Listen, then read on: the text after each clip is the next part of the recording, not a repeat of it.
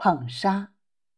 李国文，《三国演义》中吹捧关羽的队伍里，第一名大捧家是曹操。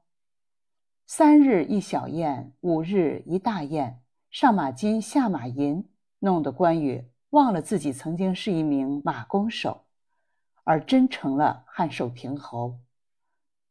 第二名大捧家是诸葛亮。连关羽在华容道放走束手待擒的曹操也不予追究，这使他更加刚愎自用、自以为是。第三名大捧家是孙权，派人到荆州说媒，想把关羽的女儿娶过来做儿媳妇，结果关老爷还不赏脸，吼了一声：“虎女安肯嫁犬子？”把媒人赶走。孙权吃了闭门羹。碰了一鼻子灰，这一来，关羽越发趾高气扬，哪还把东吴放在眼里？当然，最大的捧家还是曹操。关羽水淹七军，威震华夏，其实离许都尚远。曹操虚张声势，赶紧提出要迁都，以避其锋。这就等于把关老爷的虚荣心哄抬到一个只许成功。不能失败的位置上。最后，关羽被吕蒙打得只剩下十几个人时，连早年被围土山约三世的暂时妥协也办不到，因为他已经被奉为盖世英雄。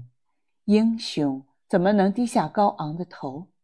此刻不但无路可退，连拐个弯儿也不行。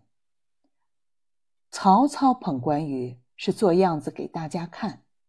看丞相是多么礼贤下士、求才若渴，说穿了，不过是在延揽人心、扩大影响，其真意仅仅在宣传自己而已。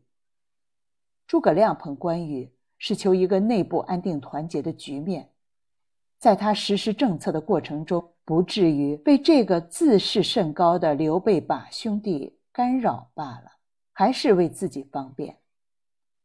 孙权捧关羽，目的更简单，只是想麻痹对手，把荆州夺回来。关羽终于过五关斩六将的走了。如果曹操真不想放他走，他插翅也难飞出牢笼。曹操只是让张辽先行一步，然后十数骑匆匆赶上，表明曹操是要借放行，再宣传一下自己。所以蔡阳不服，定要去追杀时，曹操叱曰：“不忘雇主，来去明白，真丈夫也。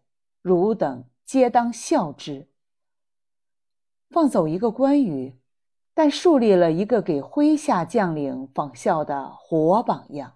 曹操得到的肯定要比失去的多，而关老爷因此获得了骄傲的资本。